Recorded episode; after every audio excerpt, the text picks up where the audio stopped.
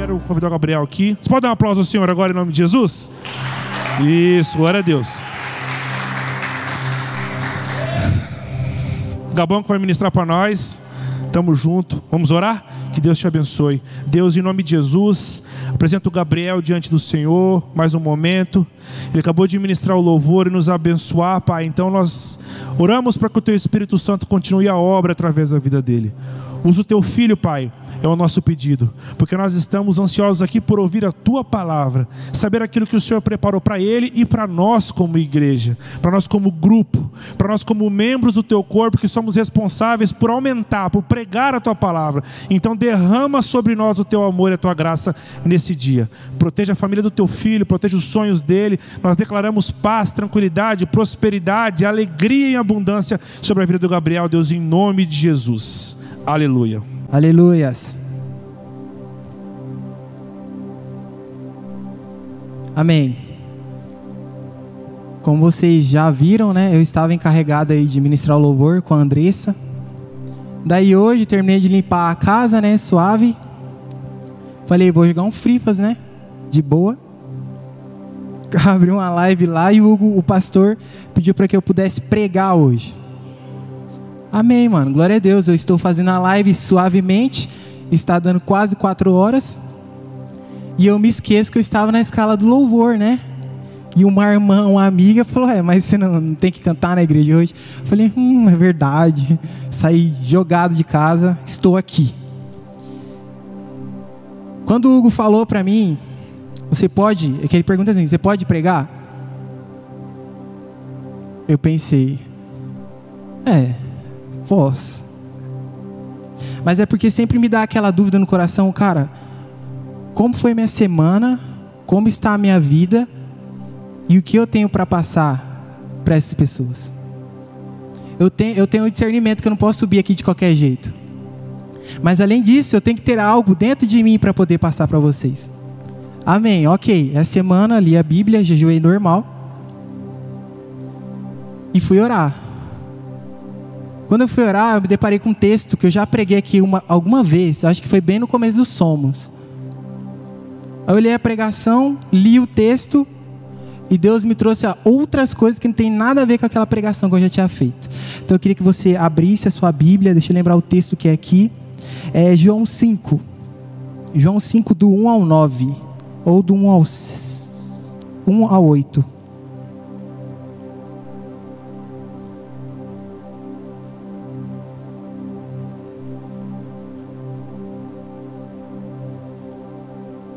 Quando eu li esse texto, Deus me deu uma palavra-chave que, que eu coloquei como título, que é para onde estamos olhando. Quando eu comecei a ler esse texto, eu comecei a perceber que era algo que falava sobre sentimento, que falasse que o texto fala sobre cura. Oi. Aqui, também aqui. O texto fala sobre cura. Só que para nós fala muito sobre o nosso caráter em Cristo. Eu aqui a rapaziada sabe que eu trabalho lá na, na Santa Casa e agora eu estou atendendo uns exames de lá de tomografia, mandar para outro setor, amém, tamo lá, tamo junto. Daí tem algumas pessoas que alguns médicos passam o pedido médico errado para essas pessoas. Aí não tem o que fazer, o pedido está errado, não tem como fazer o exame. Então a pessoa tem que voltar embora. E a maioria das pessoas que eu atendo são pessoas de outro estado. Algumas dessas pessoas, a maioria, na verdade, fala assim: "Ah, velho, se não deu certo dessa vez, larga a mão. Não vou fazer mais esse exame não". E tomografia, não sei se vocês têm conhecimento, mas é um exame muito importante, que é tipo assim, a pessoa está com um problema na cabeça, faz uma tomografia. Tá com um problema no abdômen, vai lá e faz uma tomografia de abdômen, total, superior, enfim. E é o que as pessoas dizem para mim. Tipo, não, se deu certo dessa vez, larga a mão, não vou fazer mais não. E na minha cabeça fica assim, mano. Como que essa pessoa vai conviver sabendo que ela tem um problema na cabeça, no abdômen? Como que ela vai conseguir viver todos os dias assim, mano? Se ela sabe que ela tem que fazer o exame, porque através do exame tem o pedido médico, que é o meio, assim, o diagnóstico, né? Que no final o médico olha o exame todo, a imagem. Mas como que essa pessoa, mano, vive com essa doença, com esse, ah, eu acho que eu tenho uma doença a vida inteira. E agora a gente vai para o texto, para poder entender exatamente o que eu estou falando. Então diz assim, João 5: Algum tempo depois, Jesus subiu a Jerusalém para uma festa dos judeus. Há em Jerusalém, perto das portas de, das ovelhas, um tanque que um tanque em aramaico é chamado de Betesda, tendo cinco entradas em volta. Ali costumava ficar grande, grande número de pessoas doentes e inválidas, cegos, mancos e paralíticos. Eles esperavam um movimento nas águas. De vez em quando descia um anjo do Senhor e agitava as águas, agitava as águas. O primeiro que entrasse no tanque, depois de agitadas as águas, era curado de qualquer doença que tivesse. Um dos que estavam ali era paralítico, fazia 38 anos. Quando o viu deitado e soube que ele vivia naquele estado durante tanto tempo, Jesus lhe perguntou: Você quer ser curado? Disse o paralítico: Senhor, não tenho ninguém que me ajude a entrar no tanque quando a água é agitada. Enquanto estou tentando entrar, outro chega antes de mim.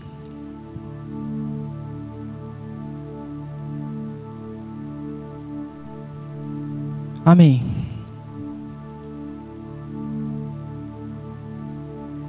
Sabe, o que o Senhor colocou dentro do meu coração foi que muitas vezes nós temos apoiado a nossa vida naquilo que as pessoas dizem sobre nós. Mano, esse, esse homem estava há 38 anos esperando a cura dele. E, assim, vou ser bem direto, vou tentar ser o mais rápido possível. Mas pensa comigo, o cara está 38 anos esperando o milagre dele. Na verdade, eu não sei se ele esperava, né? Porque pensa comigo a reação dele. Ele está há 38 anos, todo lascado, irmão. 38 anos, vendo as pessoas passarem na frente dele. E Jesus aparece na frente dele e fala assim: Ei, você quer ser curado? Aí, ó a resposta que ele dá para Cristo. Não tem ninguém, não tem nenhum amigo que possa me ajudar a entrar lá. Mano, Cristo está na frente dele, velho. Olha a resposta que ele dá para Cristo, Cristo ou Jesus. Cara, não tem ninguém para me levar lá. Trazendo para nós, quantas vezes Cristo tem falado ao nosso coração e a gente tem feito de besta? Quantas vezes Cristo tem falado que, que nós somos algo e a gente fica fingindo, ah, Cristo não está falando comigo. Uh. Uma coisa que eu quero te dizer nessa noite é parar de viver aquilo que não é para você viver e começa a viver as coisas de Cristo. Anotei algo, algumas perguntas que é para você se fazer e eu me fazer também. Será que os seus olhos estão em Cristo? Será que a sua vida está baseada em Cristo? E a outra, a última, Cristo é tudo para você? Um ponto que Deus colocou no meu coração foi: o que a gente costuma ver é o que a gente vai se tornar. E esse é um ponto principal, que eu acho que é muito importante a gente falar aqui hoje. Quantas vezes a gente olha para os nossos amigos e muito mais além dos nossos amigos, nossos pais, as pessoas que a gente mais convive. E a gente vê tanta tanta sujeira, tanto desânimo, tanta falta de sentido. Eu estou falando sobre sentimento. E o que a gente vê todos os dias, ou que a gente costuma estar do lado das pessoas, sim, a gente se torna aquilo.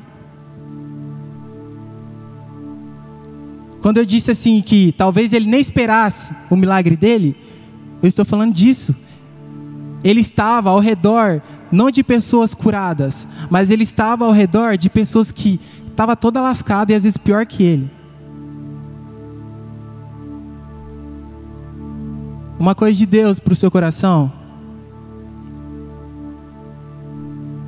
Não viva novamente aquilo que seus pais viveram.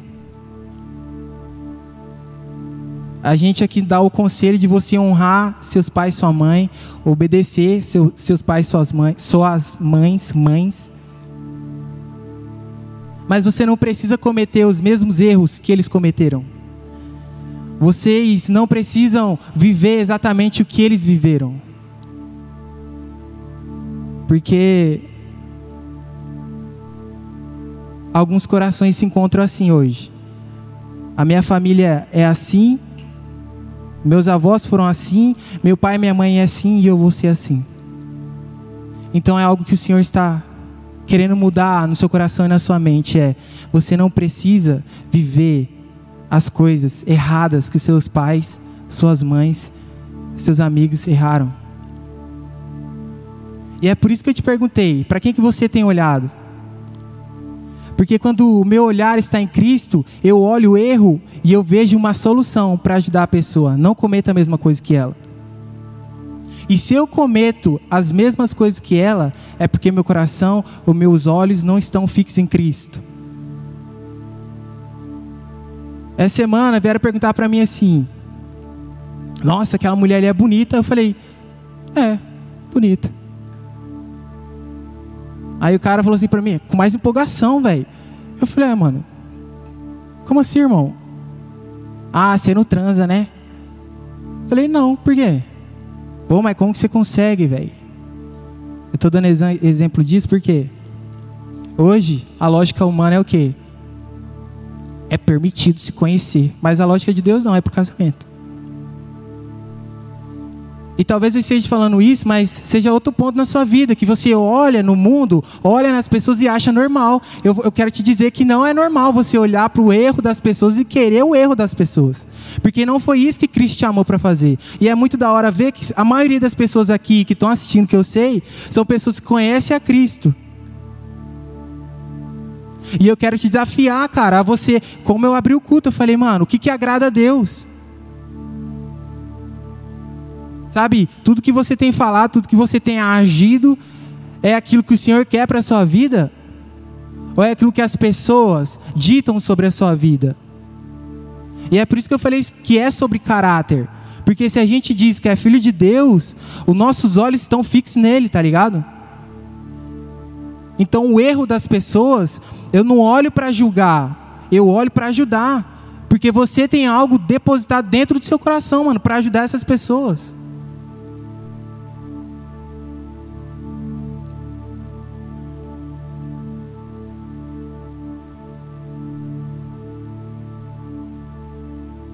Você não precisa ser igual, igual aos seus pais. Você não precisa ser igual aos erros do seu passado. Você precisa se tornar aquilo que Cristo quer que você se torne.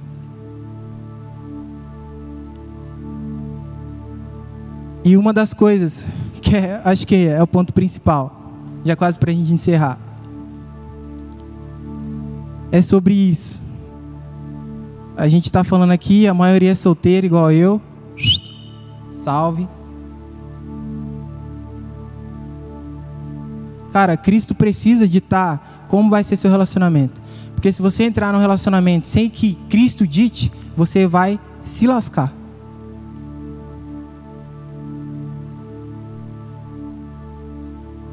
Eu falei muito sobre esse lance dos pais, porque a gente convive e a gente se torna realmente que a maioria das coisas que eles são.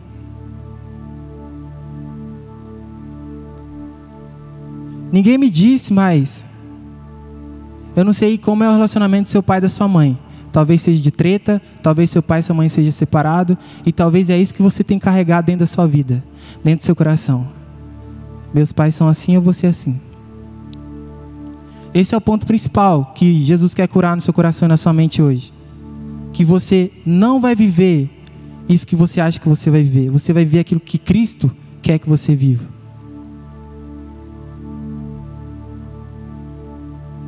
Cara, se a gente diz que é cristão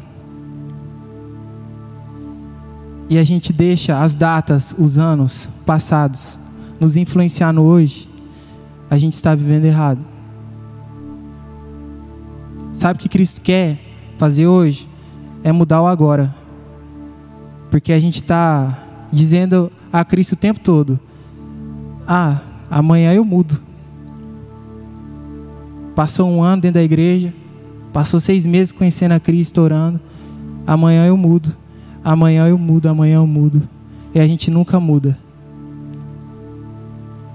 Ah, porque meus pais são assim. Não é para você se tornar isso que eles são. Sabe qual é o seu chamado? Quando você pisa aqui dentro, que é o que eu levo para minha vida, que eu levo para minha família, é que você precisa ser uma versão superior ao seu pai e sua mãe. Eu não estou dizendo que nossos pais fazem tudo errado. Eu, o que eu estou dizendo é: o que eles fazem de errado, que vocês sabem, é para você fazer o certo, não é para você fazer a mesma coisa, não.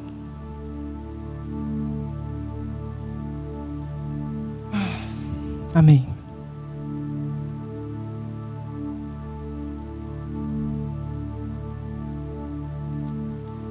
Isaías 41, 10. Se puder abrir para mim, por favor. Vou tentar abrir aqui, mano.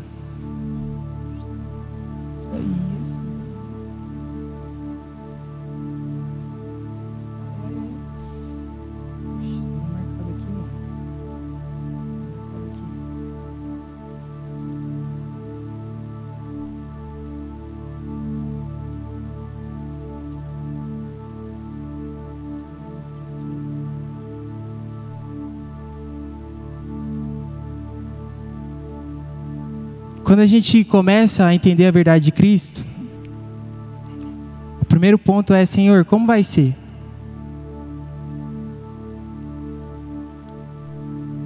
E eu quero que você entenda essa palavra hoje.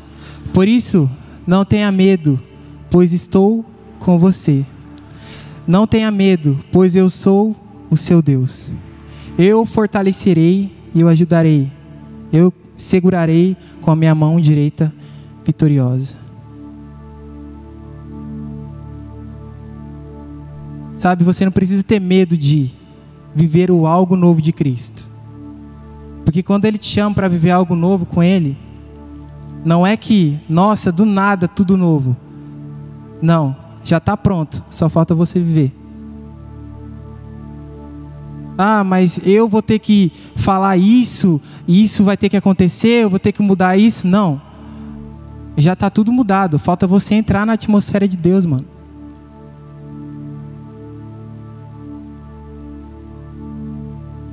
Amém. Queria que vocês colocassem de pé nesse momento.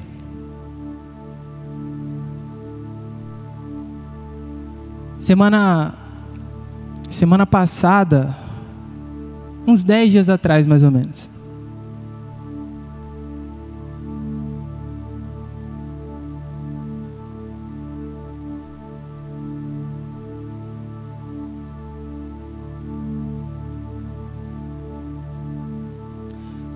Se puder abrir para mim no texto de Romanos 8, 26, por favor. Como eu estava dizendo semana passada, eu estava jogando um frifas de madrugada. Daí a gente entra na cal Discord lá, a gente fica conversando, zoando. Aí eu desci pra cal, né? Tava sozinha, entrou uma amiga. Aí depois entrou uma outra menina lá que joga também. Aí conversa vai, conversa vem, ela lança. Ah, mas eu não consigo orar. Por conta disso, disso e disso. Mano, só sei que a gente começou a conversar e eu comecei a falar, irmão. A gente foi parar de. de era, tipo, era meia-noite e pouco. Foi quase três horas da manhã que eu fui parar de falar. Da Bíblia, né? Ela começou a falar assim: ah, mas isso aconteceu na minha vida. Levou não sei quem. Tal pessoa viveu isso. Como que eu faço? Eu não consigo falar. Eu não consigo orar. Eu não consigo jejuar. Eu não tenho forças. Eu, eu, eu tento. Eu tento. Mas eu, eu não consigo. Mas, mano, sabe aquela voz de desespero?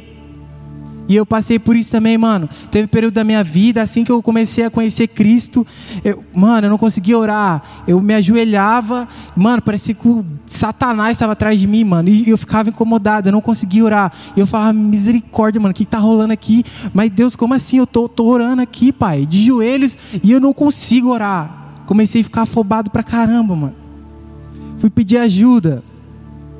Fui pedir ajuda para uma missionária, mãe de um amigo meu, do manto.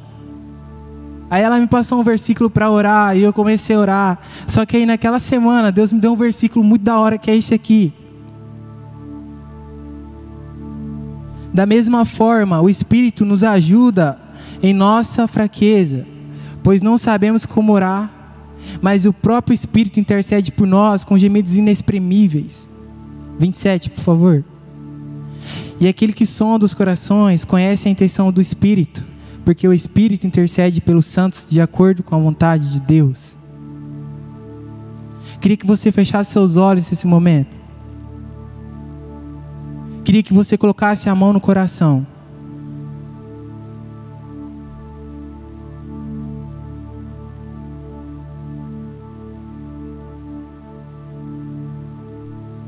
Sabe, muitas vezes você tem se questionado por que você nasceu nessa família, por que você é dessa família, por que seus pais são desse jeito, por que você é desse jeito.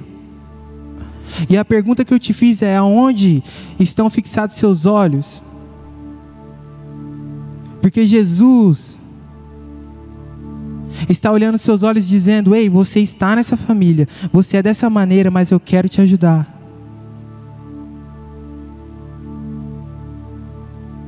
Eu quero te dizer algo que nada, nada foge das mãos de Deus.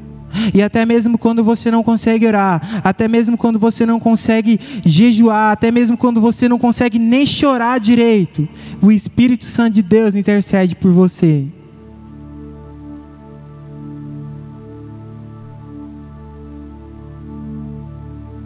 Deus quer fazer algo novo na sua vida. Não é, não é amanhã, não é ano que vem, é agora. Para de ver o dilema de Gabriela, eu sou assim, vou morrer assim, não. Não foi para isso que o Espírito Santo de Deus está te tocando nesse momento. Mas é para que você viva conforme o Espírito Santo de Deus te guie.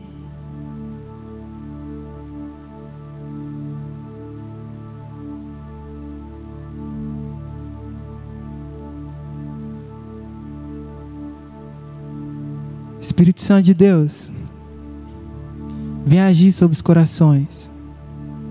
Hum. Algumas pessoas entraram aqui hoje que tem sonho de ter família, mas na mente está totalmente uma visão totalmente errada do que é o casamento, do que é ter filho do que é carinho, do que é amor, do que é esperança, do que é felicidade. E o Espírito Santo de Deus quer te mostrar nesse momento. Você que entrou aqui hoje, que tinha o sonho de ter uma família, que hoje isso não brilha mais no seu coração, Deus vai te devolver. Porque talvez a sua visão é: o meu pai e minha mãe não me dão carinho, não me dão, não me dão amor, não me dão atenção. Então é dessa forma que eu vou ser com meus filhos no futuro. Não. Sabe o que o Espírito Santo de Deus está falando com você? É que você não vai ser assim. Você vai ser um bom pai, você vai ser uma boa mãe.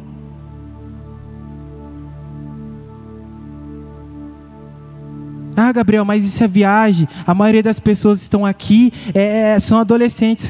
É nessa fase que o diabo ataca nas mentes. Só que nós declaramos a palavra de Deus agindo nesse momento. Hum. Queria que você colocasse a mão no seu coração. Ministério de Louvor, se pudesse subir também. A última coisa que eu queria dizer é: você nasceu no tempo certo, no ano certo, no momento certo. Você foi planejado. Talvez você fale: "Ah, não fui planejado pelo meu pai, pela minha mãe", mas você foi planejado pelo Espírito Santo de Deus. E isso é o mais importante, e isso é do seu caráter.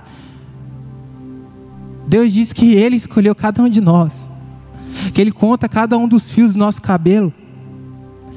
Saiba de algo, você é escolhido por Deus. Talvez você não sinta o amor do seu pai, da sua mãe, dos seus avós, da sua família, dos seus amigos. Mas eu quero te dizer algo: você não é órfão. Pois existe um Deus no céu que é o seu Pai, e nele, e nele, você encontra socorro. Em nome de Jesus, que o Espírito Santo de Deus te abrace nesse momento. Que todo medo vá embora, toda angústia vá embora. Que a paz de Deus, que excede todo entendimento, tudo aquilo que nós vivemos no passado, tudo aquilo que nossos avós, nossos pais viveram, isso seja arrancado da nossa mente e seja arrancado do nosso coração. E que seja implantado o reino dos céus, que é a nossa natureza. Espírito Santo de Deus, você tem liberdade neste lugar para agir nas mentes, coração, em nome de Jesus. A última coisa é: você não não é órfão.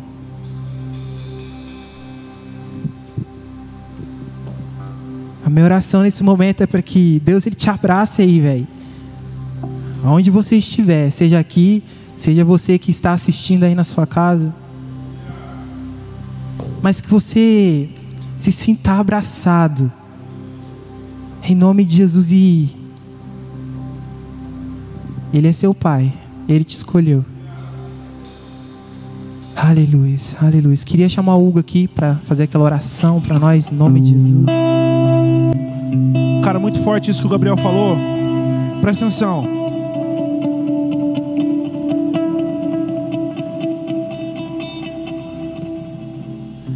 Muita gente sonha ter uma família feliz, cara.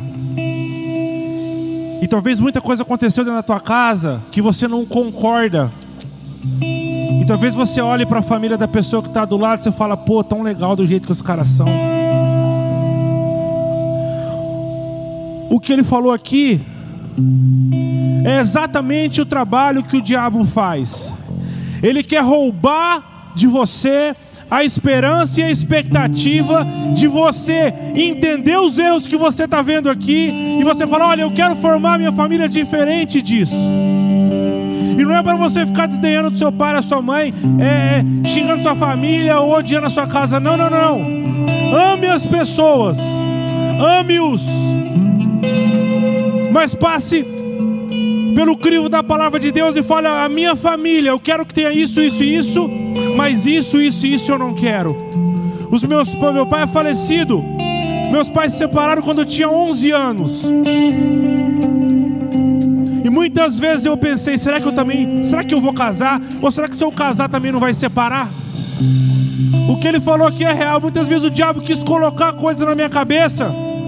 Mas graças a Deus alguém veio e ministrou, sempre dizendo que algo bom estaria acontecendo comigo. A minha própria mãe declarando que eu ia formar uma família. E o Senhor veio com a palavra e eu tenho absoluta certeza. Eu casei para a vida inteira. A única coisa que me separa da minha esposa e do meu filho, ou é eu morrer ou é ela morrer. Então eu olhei para trás, vi aquilo que estava errado. Não odiei a minha mãe, pelo contrário, amo cada vez mais. Não odiei o meu pai quando estava vivo, pelo contrário, amei cada vez mais. Mas eu entendi que eu tinha que pegar todos os princípios da palavra de Deus para que eu pudesse formar a minha família agora. E o diabo ele quer roubar agora de você, nesse tempo, a possibilidade de você olhar para frente e sonhar com uma família. Sabe por quê? Se você vê jornal, TV, blogueirinhos e blogueirinhas e Twitter e Twitter da vida, você vê um ataque direto contra a família. Totalmente direcionado para desestruturar aquilo que Cristo determinou como família.